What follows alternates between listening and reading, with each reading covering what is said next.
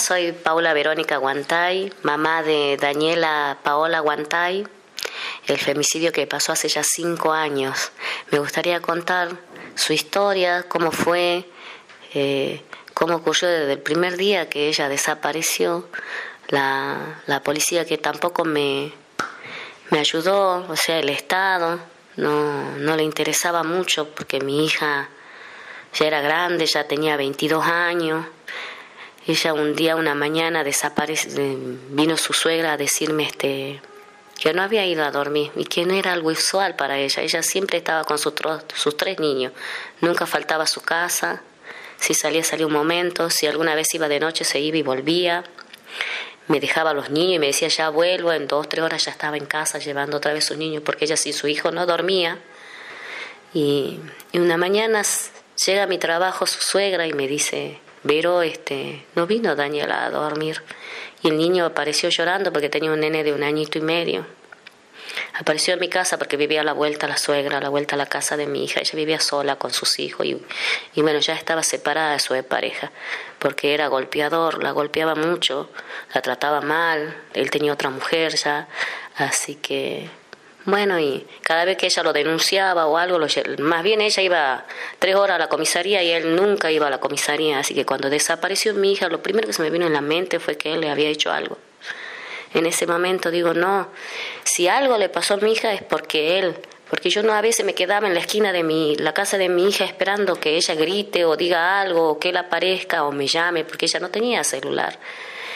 Y cuando tenía por ahí, él se lo quitaba o qué sé yo, y yo decía, bueno, apenas tengo unos pesos, le compro un celular para que mi hija tenga escondida y me llame cuando necesite o llame a la policía. Y así permanentemente una madre vive con el corazón pensando en su hija que esté bien. Y esa mañana no apareció. Y yo dije, no, capaz que se ha ido, ha pasado algo, ha ido a la casa de mi mamá. En ningún momento se me cruzó en ese momento que ella no iba a volver. Pasaron las horas, no apareció, los chicos estaban solos, fueron a mi casa, se quedaron conmigo no aparecía. Y es muy triste recordarlo, porque ya son cinco años de lo que ha pasado esto. Eh, bueno, su suegra pasó las horas, ya eran las una, su suegra se fue a la policía a decir que ella no apareció, que ella no estaba en ningún lado. Y volvió ella, la suegra de la comisaría, y se fue a la comisaría a decir que que Daniela no vino a dormir, que era algo que ella nunca hacía.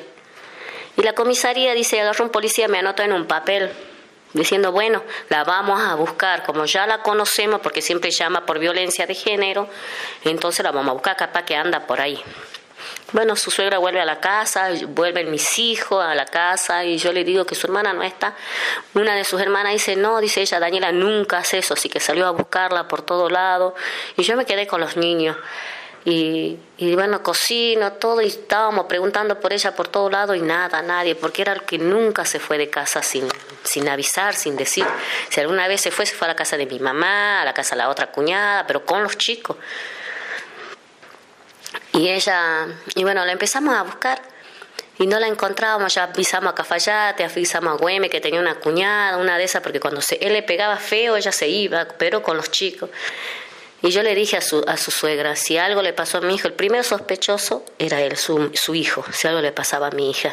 Y empecé a imaginar que la había matado, fui a la comisaría, no me quisieron tomar la denuncia, me dijeron, no señora, su hija tiene 22 años y ella puede andar por ahí, ya es grande, y acá no se ponen las denuncias, pero, pero mi hija sufre de violencia de género, ustedes siempre han ido a verla por eso. Si la última vez le clavó un destornillador en el cuello y le sacó los dientes a patada y nunca se lo han llevado presa, le digo, ¿por qué? ¿Por qué no hacen algo? No me ayudan a buscar a mi hija.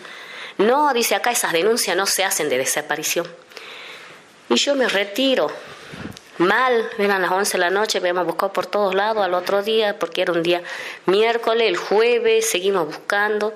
El jueves fui a la comisaría yo, porque mi hija fue a las 6 de la tarde también a la comisaría y no le quisieron tomar la denuncia, le han dicho que vaya a buscarla, mi otra hija, que vaya a buscar a su hermana por ahí.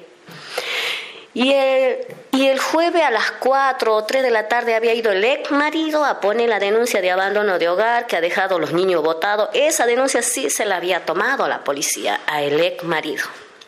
La tomaron tan en serio. Y, y porque mi hija cuando llega a la comisaría lo ve salir a él de la comisaría. Y, y ella va, mi hija, a decir mi hija Tamara va y pide por su hermana, que por favor la ayuden a buscar a su hermana, que esto, que lo otro, que aquí, que allá. Que no que la vayan a seguir buscando ustedes nomás. Y a la noche voy de nuevo yo a pedir ayuda porque no la encontrábamos. Una persona que no desaparece, que tiene tres hijos, que siempre está con su hijo, que vela por su hijo, que está con sus hijos. Entonces no desaparece. Entonces yo voy de nuevo, estuve hasta las 11 de la noche ahí. Y no me quisieron tomar la denuncia. Me volví mal. Viernes seguí buscando. Ya quería tirarme de arriba del techo de mi casa, ya estaba desesperada y no podía. Era una sensación que me quería morir porque no encontraba a mi hija. Seguí buscando, seguí buscando, fui a los hospitales, a todos lados, y en el, hospital me dice, señora, si ya la han venido a buscar acá, pero vengo a preguntar de vuelta. Una de esas, y ya no sabía qué hacer, así que me fui a los medios, empecé a la presidenta del barrio, le pedí por favor, y ahí salió la Fundación Cintia Fernández, ahí salió otra fundación Volviendo a Casa, que no es de acá, creo que es de Tucumán o Córdoba, que me llamaban. De ahí la llamamos al 911, que ha sido ya sábado ya. Recién me toman la denuncia porque era el 911, está registrado todo. Cuando toman la denuncia me llevan a los mismos lugares, la comisaría me, me da un auto que es de investigación para ir a todos lados, otra vez a los mismos lugares que yo ya había ido, a todos lados, a las amigas, a todos lados. Mi hija no estaba. Y seguía esperando y seguía esperando y seguía esperando. Y nada. Al otro día vemos carteles porque mi hija ayudaba en un merendero, era una niña no digo que era perfecta, tenía sus defectos, tenía sus cosas también como todo ser humano.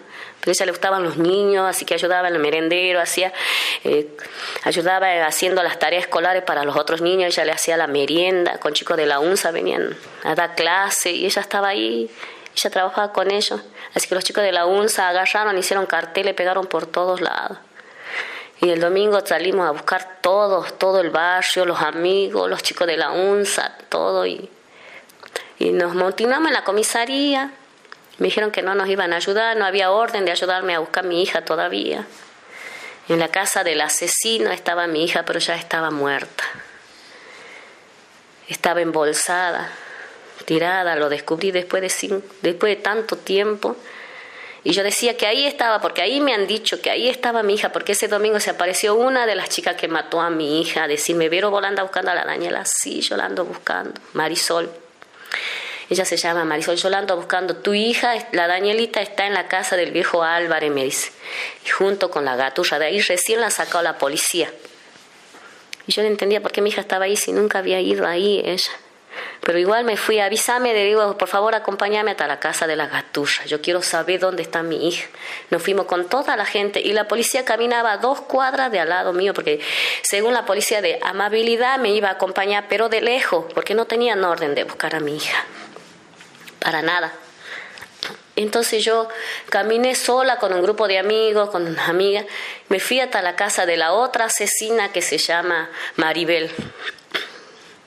Y le pregunté, ¿vos la viste a mi hija? ¿Vos estás con mi hija? ¿Vos la viste? Y me dijo, sí, dice, este, primero no quería hablar y se acerca la otra chica que se llama Marisol y me dice, este, Decí, tuya decí, si vos estábamos todos ahí, dice, estaba el viejo Álvarez, el gordo Julio, todo eso, dice, decí, decí, este, sí, es verdad. ¿Y cómo estaba vestida?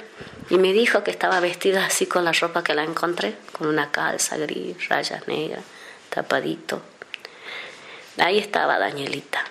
Entonces la policía no me creía y no, no quería hacer nada. Nos vamos a la casa del viejo, del gordo Julio, que también era es el asesino de mi hija. Salió, golpeó, conseguí su casa, caminé preguntando dónde era la casa de él. Y bueno, las chicas ya se fueron. Las otras chicas, Marisol y Maribel, se han retirado porque no querían tener problemas con la policía. Llego a la casa del gordo Julio y le pregunto, y me dice, no, no, yo hace cinco días que no la veo a tu hija. Y eran cinco días con ese día, que en ese domingo que yo la buscaba a mi hija. Hace cinco días que no la veo a tu hija, ¿sabes? Y yo te conozco a vos, a tus otros hijos, y sé dónde viví y dónde trabajás, me dijo. Y yo en ese momento no le tomé importancia, porque digo, yo quiero mi hija, yo solo quería mi hija, esté como esté, si se ha ido a drogar, si andaba prostituyéndose, si se agarró a pelear, si estaba herida, estaba enferma, tenga lo que tenga, yo quería mi hija, no quería más nada, solo mi hija. Y me fui a la comisaría y le dije todos los testimonios de tal, tal, tal persona, de Marisol, de la Gaturra, del gordo Julio, de todo eso. Me han dicho que está en la casa del viejo Álvarez, que no, que no vamos a entrar ahí, que aquí, que allá. Y entonces Anita me llama por teléfono, Anita Fernández de, de la Fundación Cintia Fernández, y yo le comento que no me quiere, no sé, ella no sé cómo hizo, pero buscó una orden, hizo que la policía entrara a la casa de, de esta persona, de, de viejo Julio, del viejo Álvarez, mejor dicho, y, entraron y me dijeron, usted espere afuera. Y yo esperé afuera, yo tenía que haber entrado, yo tenía que haber entrado, porque de la cárcel me habían llamado como a las 4 de la tarde diciéndome que ahí estaba mi hija y que yo tenía que haber buscado un montón de chango, que busque un montón de chango y que entre a esa casa y me motinen en esa casa que ahí, ahí estaba mi hija. Yo no sé por qué me hablaron de la cárcel que yo ni siquiera sabía, pero hasta en la cárcel sabían que mi hija estaba ahí. Después entró la policía y salieron como si nada. Dice, no, acá no hay nada. Han entrado y no había nada. Para ellos no había nada. Han entrado así y han salido. No han demorado ni media hora para revisar la casa. Nada. En ese momento sentí un dolor tan grande como si nunca más iba a encontrar a mi hija. Fue el dolor horrible que sentí. En ese momento lloré tanto y me fui a mi casa con el celular prendido. No dormía, no comía, no vivía eran cinco días. Y seguí, y mi nieto los dejé en la casa de un tío que ni siquiera conocían para que los cuide hasta que encuentre a mi hija. Y, así estuve buscando, y nada, y nada, y nada. Era lunes, me llaman por teléfono, yo estaba en el canal 10 pidiendo en los canales que que si la ven a mi hija o que si mi hija me ve, que vuelva a casa, haya pasado lo que haya pasado, que vuelva, que yo la amaba, que vuelva. Y me llaman por teléfono diciendo que encontraron un cadáver en el río. Y después me vuelven a llamar de que era mentira, no sabe lo que se siente cuando te dicen han encontrado y que vos crees que es tu hija. Marte estaba trabajando, ayer era el séptimo día. Tenía que trabajar porque yo de trabajo día a día para poder tener, más en ese tiempo que no tenía nada más, un pequeño negocio que había prendido una pollería. Y, y, y agarro, este, estaba trabajando ya habíamos junto un montón de gente, ya estaban esperándome, ya eran las una, ya estaba limpiando porque ya la gente empezaba a caer para que vamos a buscar a mi hija. Y mi intención era buscar de punta a punta del río, de donde empieza el puente vaquero hasta el final, donde está la vía. Se me ponían de toda en la cabeza, capaz que con la vida difícil que ha tenido con el marido, qué sé yo, se ha caído, ha estado, no sé. Me, tenía que buscarla de donde sea, aunque sea bajo las piedras, mi hija, porque yo la tenía que encontrar. Y me llaman por teléfono Poní que acá encontramos un cadáver de una chica chiquita, delgadita, y salí corriendo, corriendo, no me importó nada, corriendo, corriendo.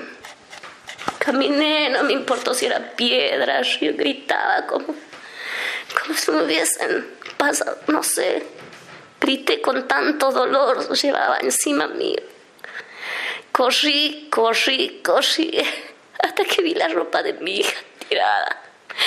Yo reconocí sus zapatillas, su ropa, hasta que yo llegué ya estaba la policía y no me dejaba acercarme. Creo que ese día morí, una parte de mí murió. Fue el dolor más grande que tuve en mi vida. Creo que ni parir duele tanto como la ese día. No podía creer haberla encontrado así. Estuve ahí hasta que el SIC llegó y se llevó el cuerpito de mi hija, que ya no era nada casi. Eran huesos. Su cadáver era su cráneo y un poquito de corazón, órgano tenía. Y me acordé que un día antes, a las 4 de la mañana, por ahí 5, vino Marisol, me dijo, Vero, tocaba la mano, Vero, y yo estaba despierta y me levanto, me dice, Vero, a tu hija la acaban de ir a tirar en el río, el gordo Julio con la gaturra. Y yo dije, no, Marisol, es mentira, no, no creo, no, mi hija no puede estar muerta, no.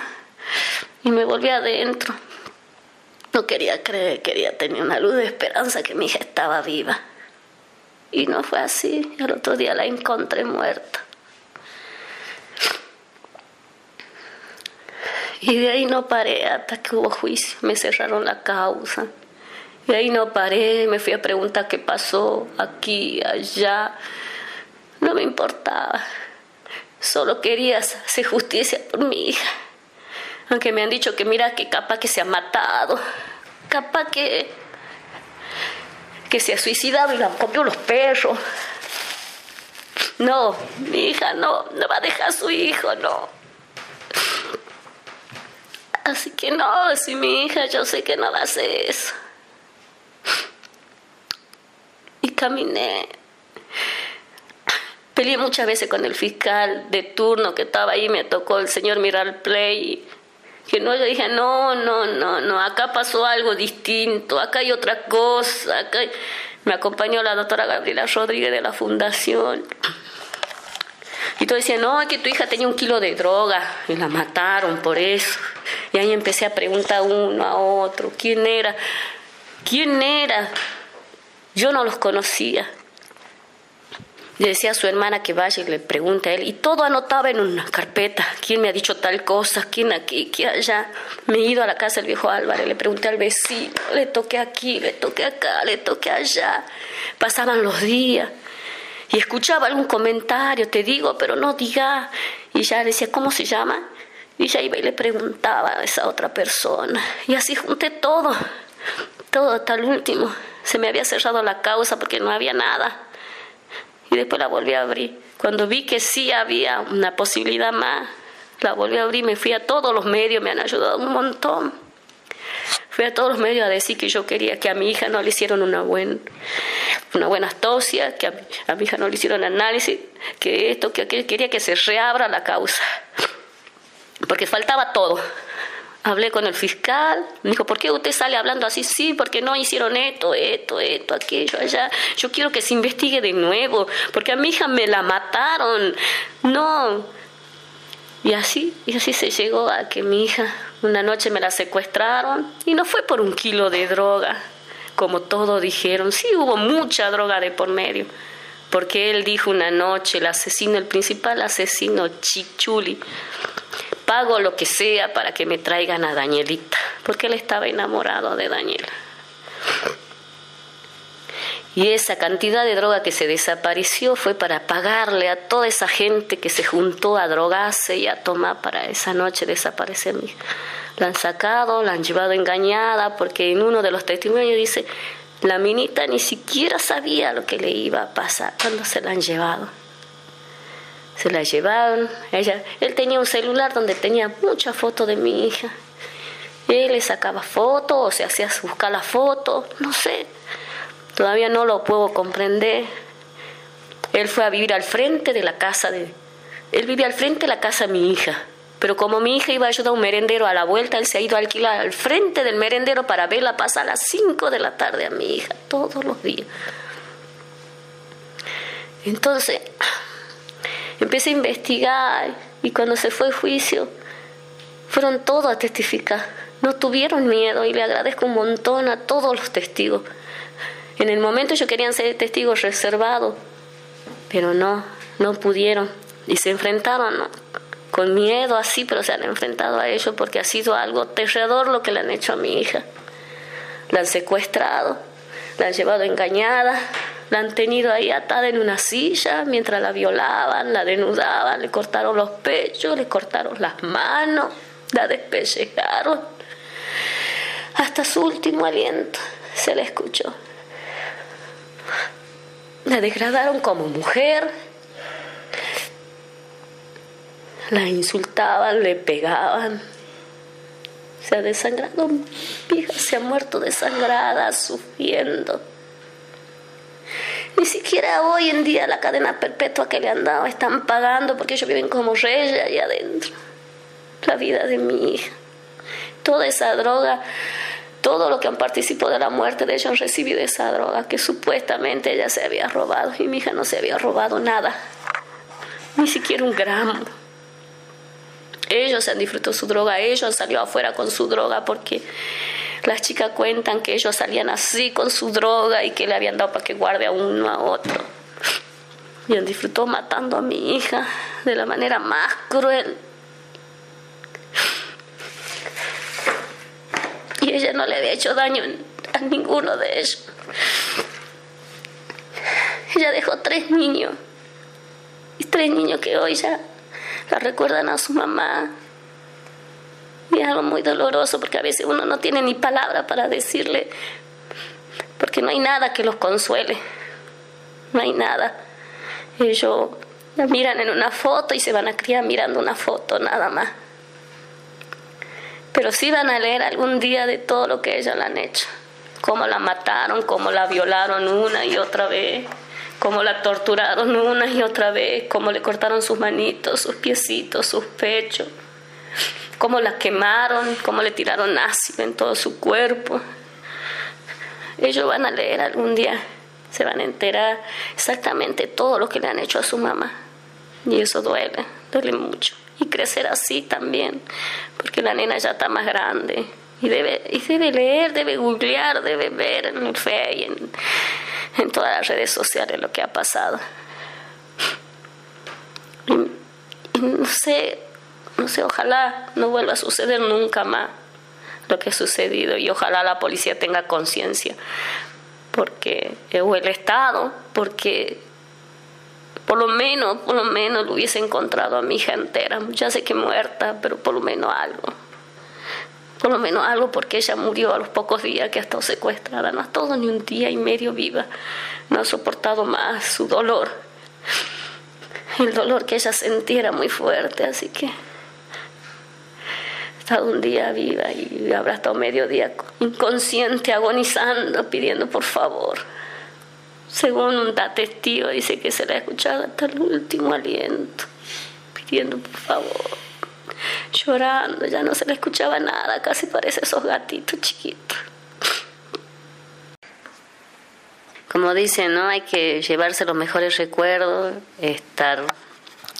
Yo ahora la veo a ella vivo de su recuerdo.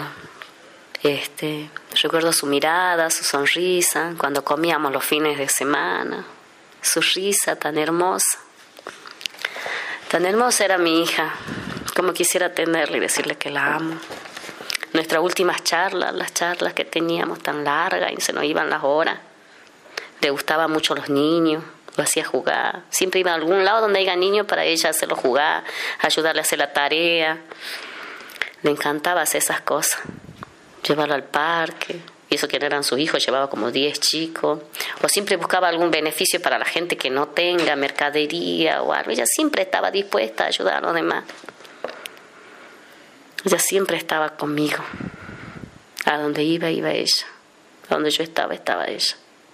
Y hoy, bueno, y hoy la recuerdo, la miro, la miro en la foto. Tengo una foto que me acompaña en mi trabajo siempre.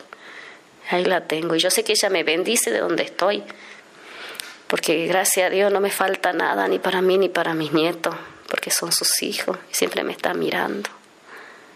Y su última charla fue conmigo de sus 15 años de su hija. Hoy ya tiene 13, va a cumplir ya la semana que viene. Ya no falta nada para cumplir el sueño de mi hija. Que su hija baile el vals con un vestido de princesa, con su zapato de cristal y una corona. Fue mi última charla con ella, a sus 15 años de su princesa. No lo voy a olvidar nunca. Estaba sentada al lado mío mientras comíamos milanesa de pollo con arroz. Estaba tan contenta que decía que su hija ya estaba grande. Su risa nunca me la voy a olvidar, tenía una risa hermosa. Cómo caminaba, que la, las mañanas lo primero que veía era ella, cuando mirábamos las dos la novela juntas. No puedo olvidar los momentos que hemos vivido. Han sido los mejores. Mis bailes con ella, mis amigos, todas la querían. Y ella, sus amigos, todos iban a la casa. Y yo los recibía todo porque sabía que iban a buscarla a ella. Y me sentaba entre medio de ella y todos sus amigos a escuchar lo que ella contaba, lo que ella hablaba, sus risotadas, sus cosas, sus andanzas, sus idas y sus venidas. Era una niña muy linda, muy carismática, muy buena y ayudaba a todo lo que necesitaban. No era una chica mala. Y eso quiero que siempre miren sus, hijos, que son mis nietos, que siempre las recuerden así. Nunca le voy, a, le voy a decir que su mamá fue esto, fue aquello, porque no es así. Su mamá fue una mamá, una buena madre, una buena hija y una buena hermana. Y hoy no está. Y mucho tiempo le esperé que vuelva. Después de cinco años en el juicio, Recién empecé a creer que ya no iba a volver más. Me paraba siempre a mirar de la pileta de mi casa para que vuelva. Por ahí la venía a venir de lejos, la venía a venir. Mientras yo lavaba, me alzaba mi cabeza y la miraba, ya venía ella todos los días a mi casa. Todos los días venía y, y yo la esperaba. Cinco años levanté la cabeza y este año, este año fue el primer año que no lavo en esa pileta, no voy a esa pileta, solo a buscar agua y la agua adentro, estoy adentro. No regreso a esa pileta, porque no se me ha ido la sensación de levantar la cabeza y ver que ella venga. No puedo todavía. Solo la miro y la miro cuando estoy trabajando y la hablo como si ella estaría conmigo y a veces siento que está conmigo, que viene y que me abraza.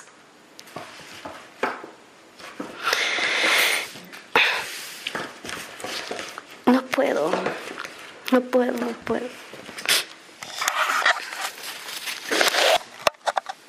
Eh, bueno, yo, este, Anita no la conocía, la, solo por teléfono me la habían contactado y ella me ayudó a mí en la búsqueda de mi hija por teléfono. Ella me, cuando no querían hacer nada la policía, Anita, yo ni sabía que era la fundación de Cintia Fernández, nada, yo ella no la conocía.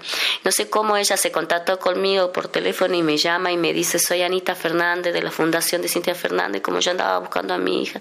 Y en ese momento llamame para lo que sea, para lo que vos necesites. Y como la policía no me hacía caso a mí, entonces yo, ella me llama, me pregunta otra vez, y yo, no me quieren hacer caso, no quieren entra a buscar a mi hija, no quieren hacer esto. Y ella dice, no te preocupes, ya busco yo una orden, ya hago yo, no sé qué ha hecho Anita ese día, esa no.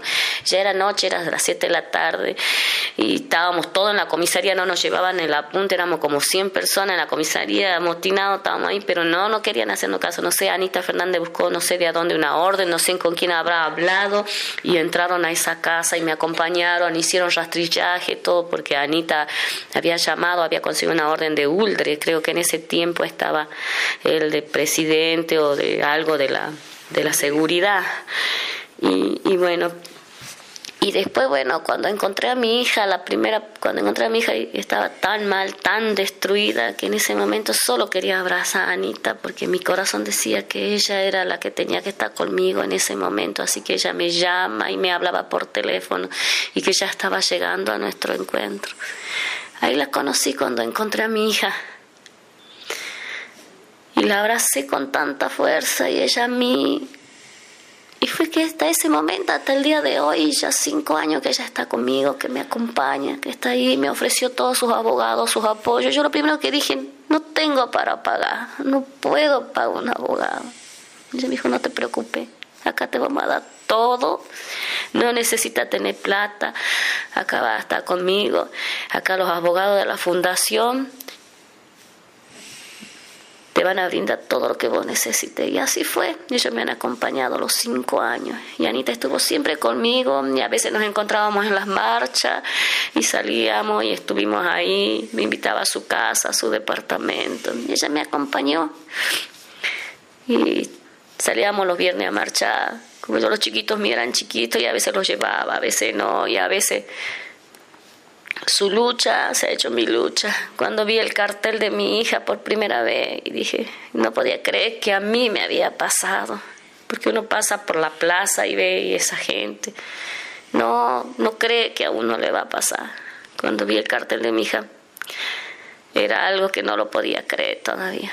Le agradezco hoy, hasta el día de hoy, agradecida, tanto por el apoyo, por el cariño, por la contención ella fue como no solo un apoyo, una amiga, una amiga que le pasó como a mí, una amiga que está ahí, que sabe lo que me duele, sabe lo que es perder, lo que uno más ama, lo que uno quiere, lo que uno piensa que primero se va a morir uno y después ella. Anita es mi pilar, yo la miro y la admiro, porque capaz que si yo hubiese estado en su lugar, yo me muero, me muero en el cajón de mi hija al lado, ahí me muero. Y yo la miro y la admiro porque ella está de pie luchando como gente como yo, a otra mamá que le han pasado lo mismo. Y le da todo su apoyo, su cariño, su contención. Y sus abogados están ahí para todo. Y gracias a esa fundación, a la fundación de Cintia Fernández, a su apoyo y a sus abogados, excelente abogado, a la doctora Gabriela Rodríguez. Y estuvo el doctor Pino también que me acompañó, ganamos el juicio y salió cadena perpetua gracias a todo eso, eso, eso no hay con qué pagar, ni con la plata, ni con nada, no hay nada con qué pagar ese apoyo, esa solidaridad tan grande, porque vos no sabes, en ese momento uno se encuentra perdido y no sabe a dónde va a ir, no sabe para dónde correr, porque uno es humilde, uno no tiene, uno no puede, y ellos son lo único, ella es la única que está ahí al pie ella es la única que está ahí, que va, que viene, que pelea, que dice, que es la voz de uno. Porque uno no puede gritar porque nos cortaron, nos cortaron la fuerza. Solo sabemos llorar, ella es la voz de todos nosotros. Es mi voz. Cuando yo no pude hablar, ella estuvo hablando por mí. Cuando yo no pude decir, ella lo dijo. Ella me llevó a todos lados, ella y su abogada. En ese momento era mi abogada Gabriela Rodríguez, una excelente abogada salió al frente, por más que le digan lo que le digan, ella estaba ahí conmigo, no me ha abandonado hasta el día de hoy, me ha acompañado, ella es mi amiga, ella sabe lo que yo sufro. Gracias Anita, gracias Anita, gracias, gracias por estar conmigo. Siempre en memoria de y gracias a la, a la fundación. Y a todas las mamás, siempre. Siempre. Es una lucha, es ella, ella es la voz de todo. Esa era la que ha gritado cuando yo no pude.